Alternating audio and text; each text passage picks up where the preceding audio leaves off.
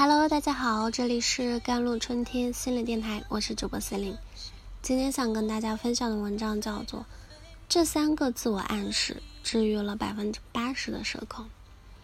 现在社恐的人越来越多，尤其是对那些死宅的人来说，一想到要出去和别人交往，就会感到紧张，甚至有一种恐惧啊。但到底在害怕什么？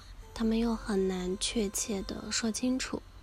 这就是焦虑情绪的一种典型特征，对未知的一种恐惧。了解了这一点呢，改善社恐就有了方向。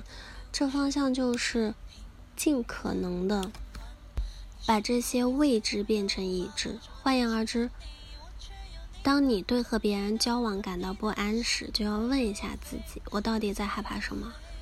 归纳一下的话，社交焦虑的人主要害怕的是如下三点：第一，就是害怕别人不接纳自己，比如对自己不够友好或者不够热情，让自己不舒服或者难堪等等啊。第二，就是害怕和别人交往中犯错，比如说错话或者有一些不当的举止被别人嘲笑。第三，就是害怕别人对自己的负面评价，比如。被看清、被否定等等，明确了我们恐惧的所在之处，接下来就可以有针对性的来调整自己了。首先，关于害怕别人不接纳自己，这是一种对预期的反应。社恐的人最大的一个习惯就是头脑中充满了各种“如果”，如果没有人理我怎么办？如果别人不喜欢我怎么办？如果排斥我怎么办？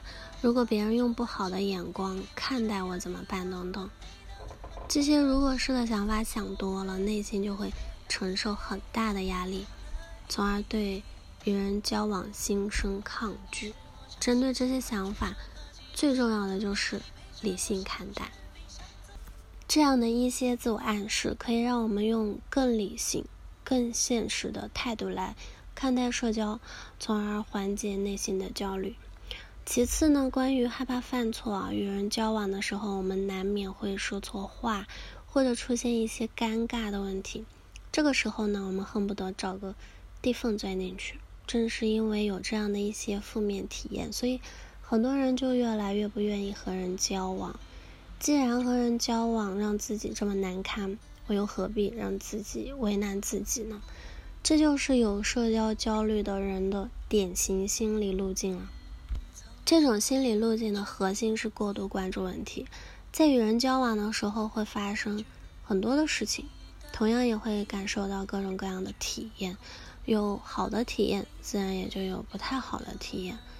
而那些没有社交焦虑的人，或者那些很乐于与人交往的人呢，他们的心理路径则截然相反，是侧重。关注收获，错误不仅仅是告诉我们在某些地方出现了问题，更是提醒我们某些事情可能需要用不同的方式来处理，或者某些意思可以用更好的方式来表达。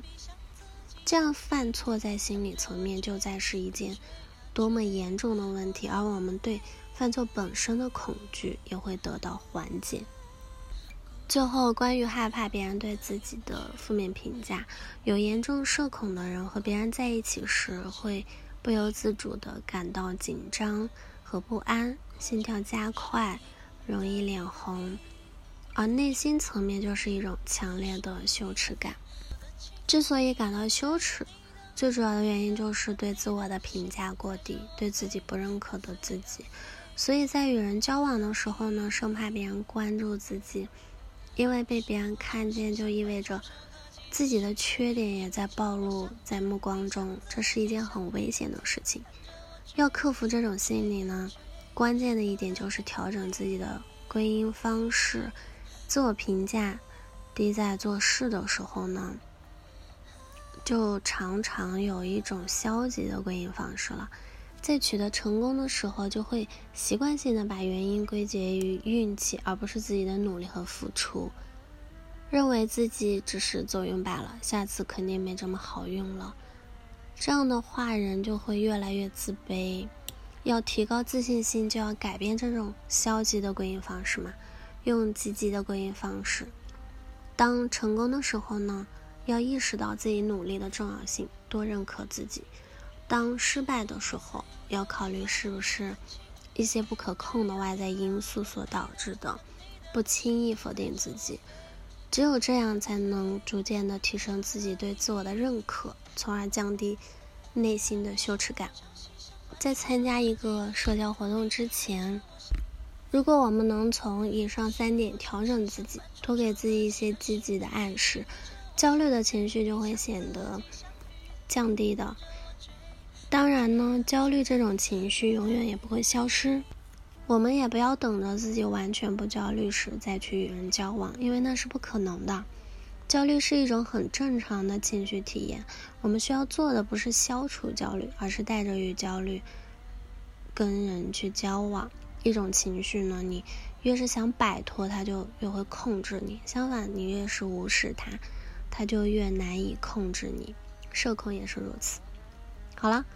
以上就是今天的节目内容了。咨询请加我的手机微信号：幺三八二二七幺八九九五。我是 Celine，我们下期节目再见。